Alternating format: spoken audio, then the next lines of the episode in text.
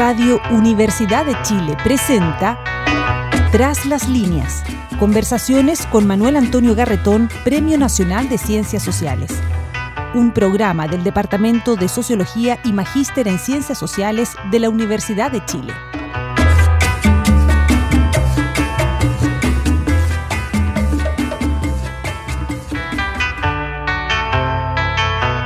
Muy buenas tardes.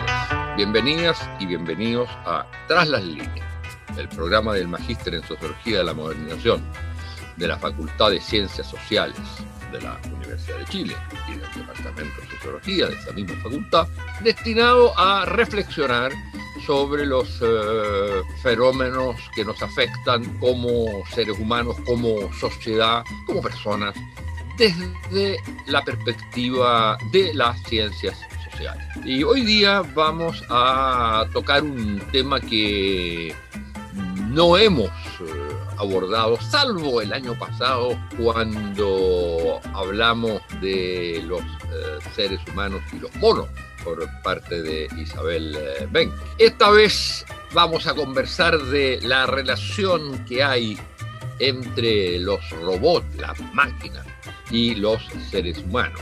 El otro día daban una película, siguen dando, me parece, por Netflix, eh, que se llama La familia Mitchell contra las máquinas.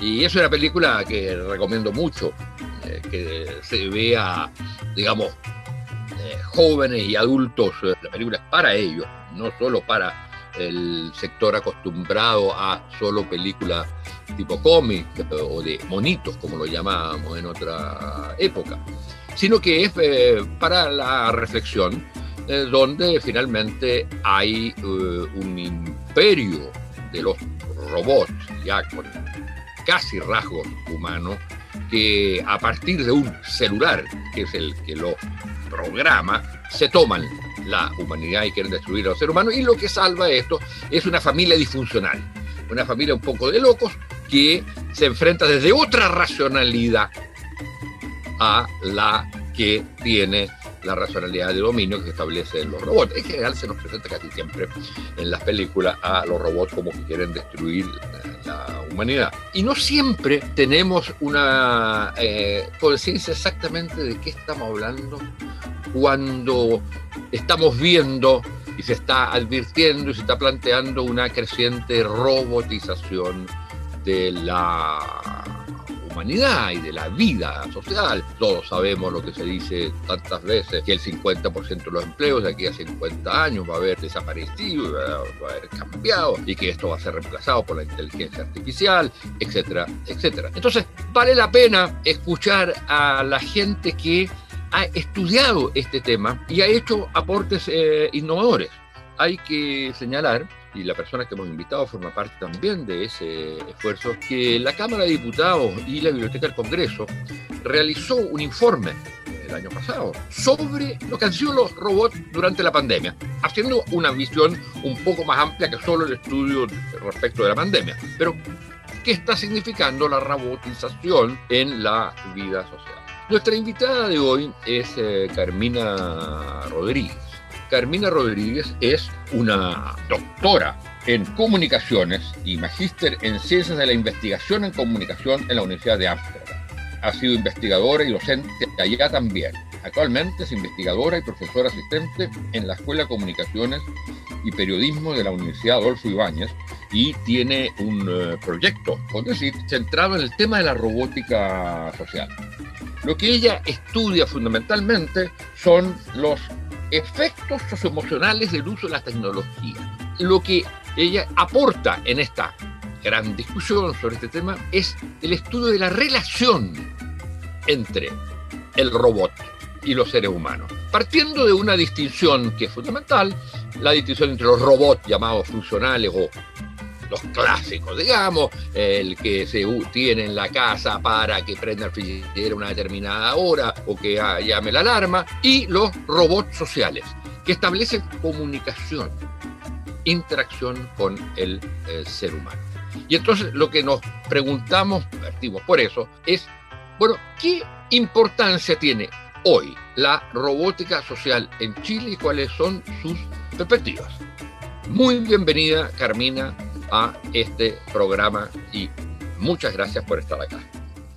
Manuel, eh, bueno, es para mí un, gusto. Primero, bueno, saludarlo y estar aquí en este programa que encuentro que es muy interesante también, aborda varias temáticas desde el punto de vista de las ciencias sociales, que es nuestra área.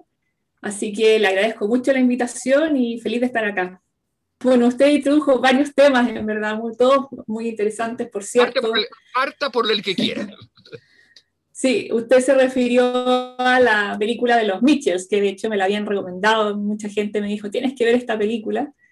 Y bueno, creo que es una película familiar, ¿verdad? Que lo bueno es que lo pueden ver los padres, tanto como los hijos, y, y reírse como la gran mayoría de las películas hoy en día. Y claro, yo ahí me vi confrontada al típico estereotipo que existe en el cine, de la idea de que las máquinas nos van a invadir, que van a adquirir, entre comillas, una, una mente propia. Y ese es un miedo arraigado en nuestras sociedades. Siempre a las tecnologías se les ha demonizado de alguna manera. Y creo que esta película es un buen ejemplo de eso, a pesar de, bueno, es, es muy graciosa en algunos momentos, pero siempre está ahí ese miedo a, lo nuevo, a lo desconocido, a la tecnología. Y creo que la robótica social nos llama particularmente a eso porque existen una serie de fenómenos psicológicos y comunicacionales que tienen los robots sociales que nos hacen a nosotros mismos, los seres humanos, verlos particularmente como otros seres, como una entidad que existe, que es distinta a mí y que me puede responder, que puede generar lenguaje no verbal, verbal, decir, si es un robot de forma humana, antropomórfico, puede moverme los brazos, puede expresar incluso lo que nosotros como humanos entendemos como que un robot está expresando emociones. Perdón, mira, lo primero entonces es, el robot social se diferencia del robot llamado funcional en que tiene una corporeidad semejante a la humana pero no tiene, expresiones, faciales. tiene expresiones faciales. Tiene expresiones faciales. por lo tanto, puede expresar emociones.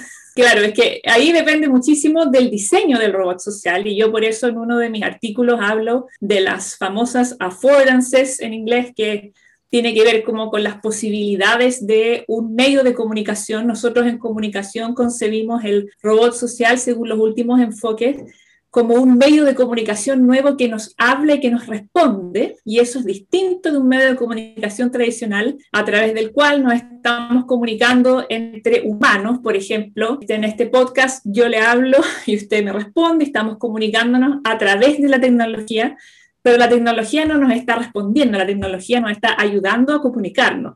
Sin embargo, con un robot social esto cambia porque vemos que tiene una corporalidad. Digo, el, computador también nos contesta. Y el celular también. Por eso es la nueva rama de la comunicación que se llama la comunicación humano-máquina. Se dedica a estudiar estos fenómenos de, por ejemplo, cuando el celular a usted le dice, me queda 3% de batería, uno podría concebir eso como una comunicación del celular hacia usted. Y usted es una información que usted tiene que procesar. Entonces, en el diseño de los robots sociales va mucho en juego porque tenemos robots, por ejemplo, antropomórficos con forma humana, que dependiendo de sus características y de su morfología, pueden tener eh, ojos que incluso cambian a ojitos de corazón cuando uno le habla, pueden sonreír, pueden poner lágrimas en una pantalla y hay otros robots que tienen una cara más estática, más fija y en ese caso se comunican a través de luces en los ojos, por ejemplo, entonces, un robot con luces rojas en los ojos y que tiene una cierta corporalidad de, por ejemplo, poner las manos cruzadas y de, por ejemplo, mover la pierna de una forma, nosotros lo interpretamos y esa es, digamos, la magia, lo que a mí me atrae del tema, que los humanos fácilmente nosotros reconocemos emociones a pesar de que es una máquina que no es capaz de sentirla. Entonces, ese juego que hay ahí es una especie de magia interaccional que ocurre, que nosotros tenemos esa tendencia de humanizar las cosas y los objetos. Pensemos ya mucho más atrás lo que es de la religión también, ¿verdad? gente que le rezaba, por ejemplo, al, dios del... Em, tenemos que, está esa tendencia humana y por eso que la robótica social puede significar muchas cosas para nosotros, para los humanos. Yo encuentro que eso es fascinante, digamos, el estudio de la interacción. Y usted señalaba en alguno de sus eh, artículos que esto es especialmente importante en, por ejemplo, en adultos mayores. La sensación, la posibilidad de sentir que es compañía y que es una compañía que de alguna manera está haciendo que la otra persona que estaría obligada a acompañarme si no estuviera el robot pueda hacer lo que quiere, por lo tanto yo no siento la culpabilidad de tenerlo. O sea, en esta interacción se desarrollan emociones nuevas. No es que me transmita a mí el robot una determinada emoción, pero mi interacción con él genera otra emoción y por lo tanto hace que mi relación con él también cambie y que da la apariencia que el robot también está cambiando, pero el robot no está cambiando para nada.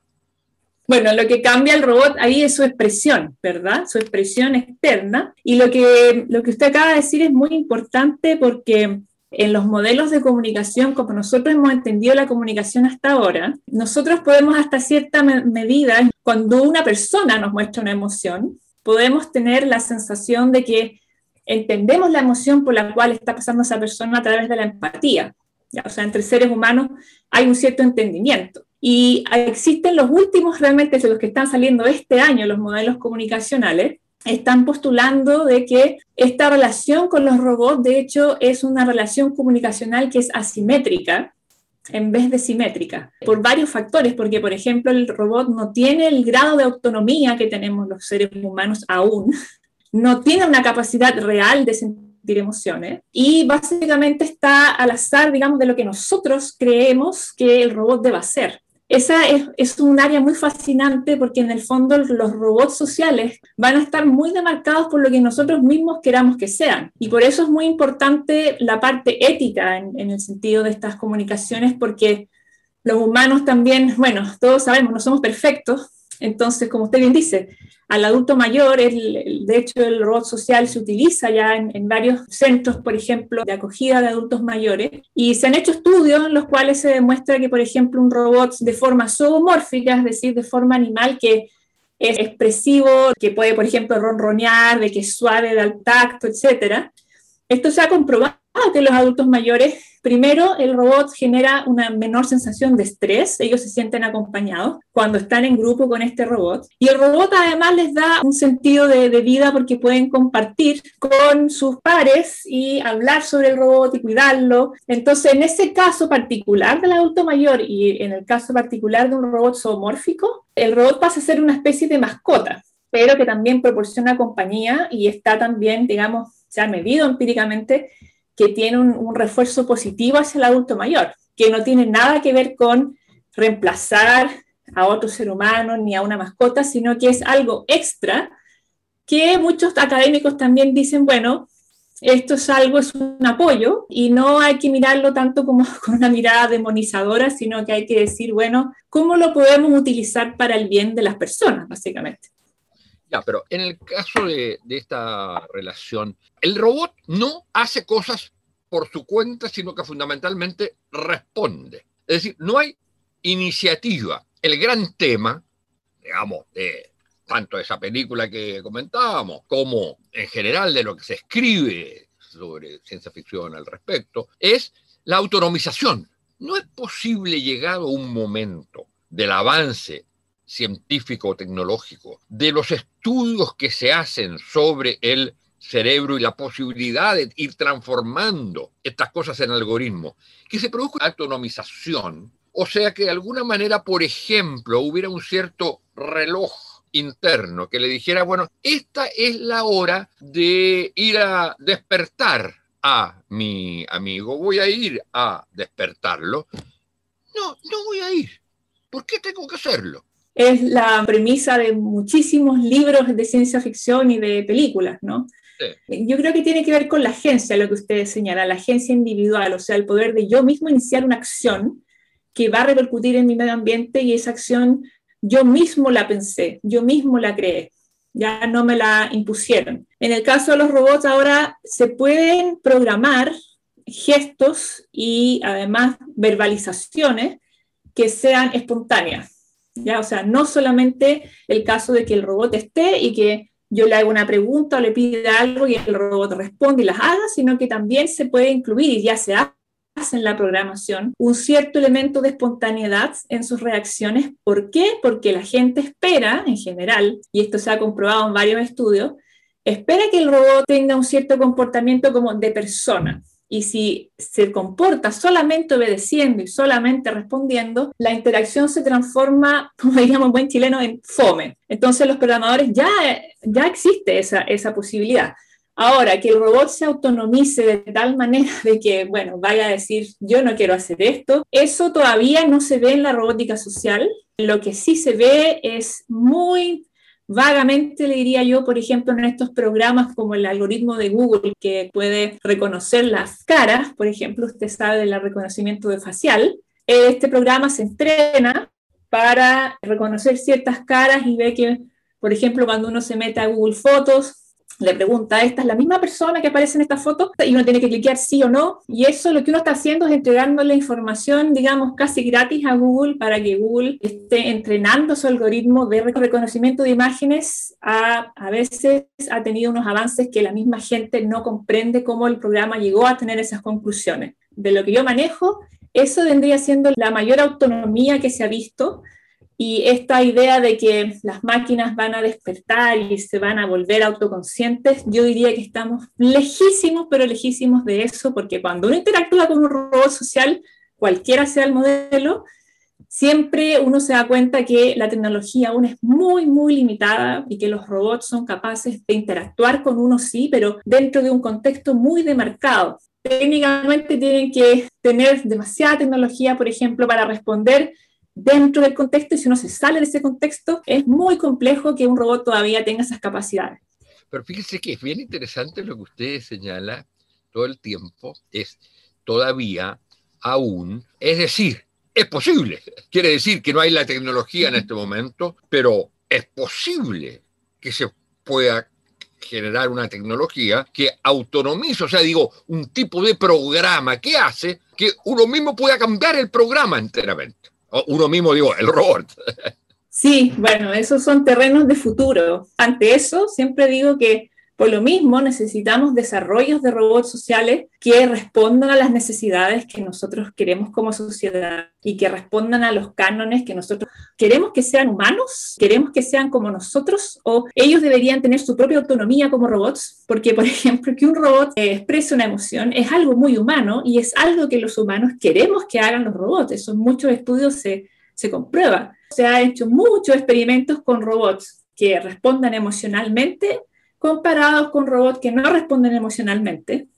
¿Cuál es el resultado de esos estudios? Bueno, la gente encuentra al robot que responde emocionalmente más simpático, quiere interactuar con él de nuevo, eh, lo encuentran más eh, adorable, lo tendrían en su casa, mientras que al robot no emocional no despierta ese mismo tipo de sensaciones en las personas. Entonces, por eso mismo también es que el diseño de los robots sociales que se están haciendo ahora en el mundo responden a esa necesidad humana de que el robot exprese emociones. Entonces nosotros de a poco estamos moldeando lo que están siendo los robots sociales y lo que van a ser. Sin embargo, hay otros académicos que dicen, bueno, pero un robot, ¿por qué debería expresar emociones si un robot a lo mejor tiene un ser en sí mismo que no le interesa expresar emociones? A lo mejor un robot diría algo así como, oiga, mire, mis circuitos no están funcionando, déjeme descansar. Esa es una frase que diría un robot o diría un humano.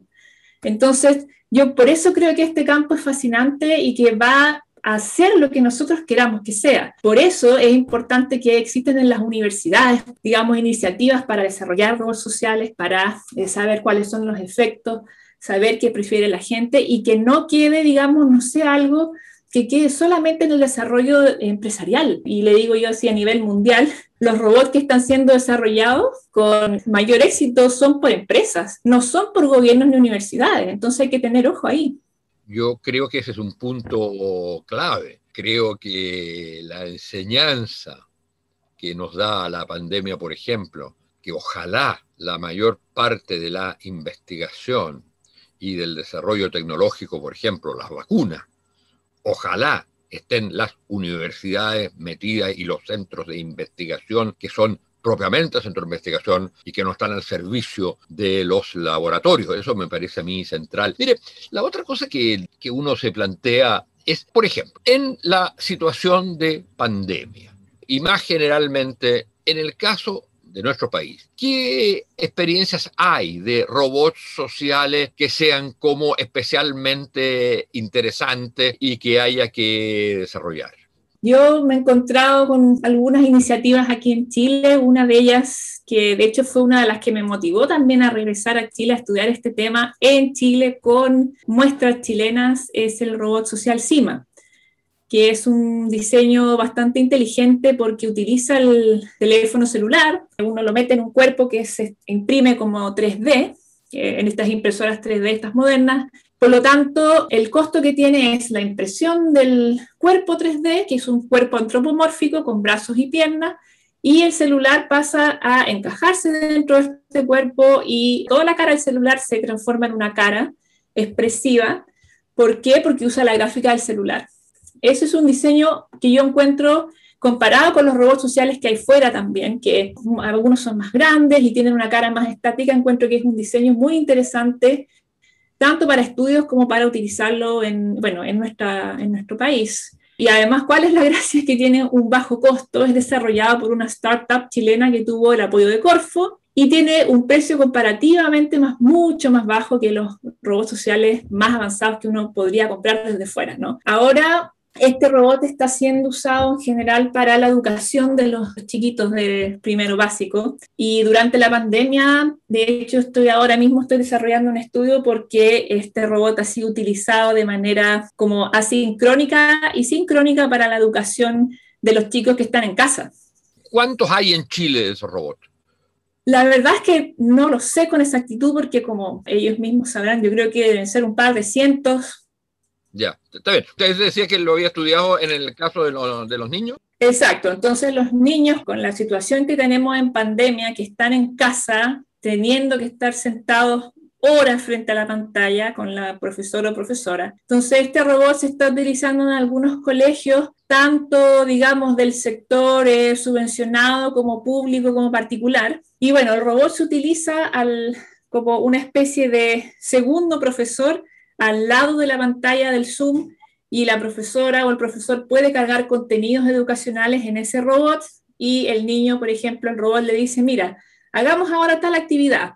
Ya, y el niño va y le aparecen en la pantalla del celular ciertas, por ejemplo, una suma, le aparecen información sobre las vocales. ¿Y cuál es la gracia que tiene esto? Según yo lo veo, es que eh, sé también en muchos estudios se ha visto que los robots sociales, en especial con niños de esa edad, de por ejemplo 6 a 9 años, son como un imán de atención para ellos. Es a los niños les encanta estar con el robot, o sea, es un sueño hablar con un robot. Entonces el robot les estimula mucho lo que es el poner atención dentro de toda una jornada de, no sé, 4 o 5 horas que tienen que estar en la pantalla estudiando y les quita un poco el aburrimiento que existe, que es un problema real. Y yendo también a otros diseños, por ejemplo, hay un robot que se llama Eva, Eva Robot, que ya es un robot muchísimo más grande, muchísimo más caro, una especie que está en, un pedestal, que tiene en la pantalla, tiene, en su pecho tiene una pantalla, tiene una carita, y ese robot fue utilizado durante la pandemia, por ejemplo, en el hospital, creo que es Padre si mal no recuerdo, y ese robot fue utilizado para recibir a los pacientes que podrían tener COVID en, en el hospital, les medía la temperatura, los recibía, o sea, era una especie de recepcionista, lo cual, bueno, es eh, meritorio porque en la pandemia estamos siempre buscando reducir el contacto humano-humano, en el fondo, para que no nos contagiemos. Entonces, ese es el otro tipo más funcional de la robótica que se ha dado en Chile para, eh, bueno, prevenir el contacto humano-humano, como también los drones, que es un tipo de robot muy funcional que se ha utilizado para llevar medicinas, mascarillas, a lugares que eh, son más bien aislados, como esto sucedió, creo que fue en Algarrobo, en algún lugar de la quinta región, el municipio implementó que los drones llevaran, en vez de tener voluntarios que llevaran a lugares de difícil acceso, le llevaban medicinas, mascarillas, alcohol gel a los pobladores. El caso este último de los drones es distinto al exactamente el anterior, sobre el cual yo quería preguntarle. El que recibe, el robot que recibe a la entrada ¿Qué le pasa al paciente con eso? En una de las situaciones, está claro, hay que eliminar eh, la relación de contacto humano lo más posible por el problema del contagio, pero ¿qué le pasa al ser humano que lo recibe en un momento de extremada angustia y soledad, que lo recibe un robot que el que le pone la temperatura, etcétera. Cuando él lo que quiere es preguntar qué le pasa, eh, que le hablen sobre lo que le está pasando, porque precisamente su gran problema es que perdió el control de la situación. Y ahora tiene una respuesta estrictamente mecanizada de alguien que es muy amable el, robot, ¿eh? pero que no le transmite la seguridad, la confianza eh, de que esa persona va a poder reaccionar ayudándolo de acuerdo a los síntomas que él presente, etc. ¿Qué le pasa a los pacientes con esa relación?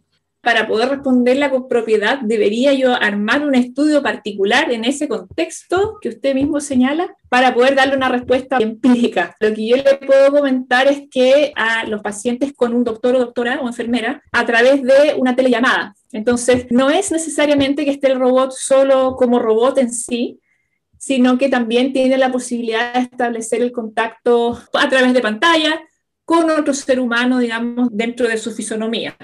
Entonces yo me puedo imaginar, y ahí habría que hablar con la gente que desarrolló este robot y ver qué tipo de estudios han desarrollado ellos. Yo me puedo imaginar que eso también disminuye un poco la ansiedad de la persona de decir, oye, no estoy hablando solamente con un robot, pero también este robot me comunica con otras personas que me pueden ayudar para algo más puntual.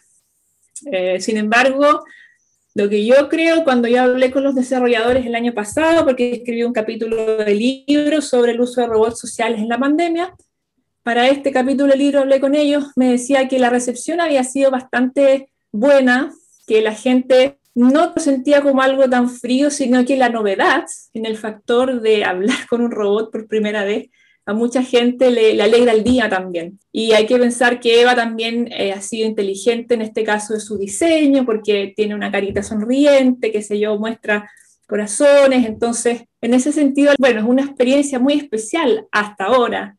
¿Me entiendo? O sea, por primera vez hablar con, con, un robot. Entonces, eso también es un factor dentro de, a considerar eh, dentro de la interacción humano-robot este factor de novedad en algún momento va a desaparecer si es que los robots sociales siguen llegando a nuestra sociedad y los seguimos usando, van a ser menos nuevos y eso es un desafío para la industria, para los desarrolladores de estos robots, para que sigan siendo interesantes de conversar con ellos.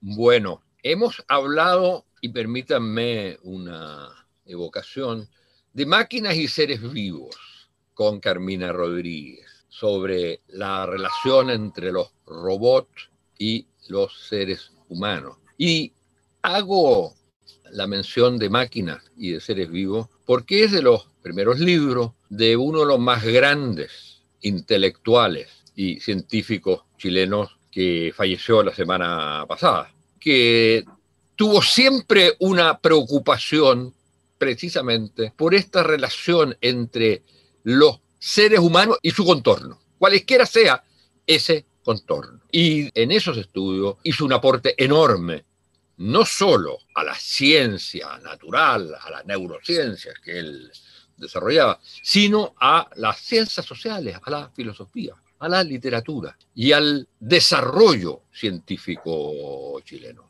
Me refiero a Humberto Maturana. Muchas gracias, Carmina, por esta interesantísima conversación y por el hecho que ella la podemos concebir como una manera de rendir homenaje al eh, pensamiento, aunque no hayamos hablado de eso, aunque esa no fuera la tarea, pero de alguna manera muchas de las cosas que hoy día decimos sobre todo esto se inspiran en los grandes avances y en las grandes reflexiones de Humberto Maturana.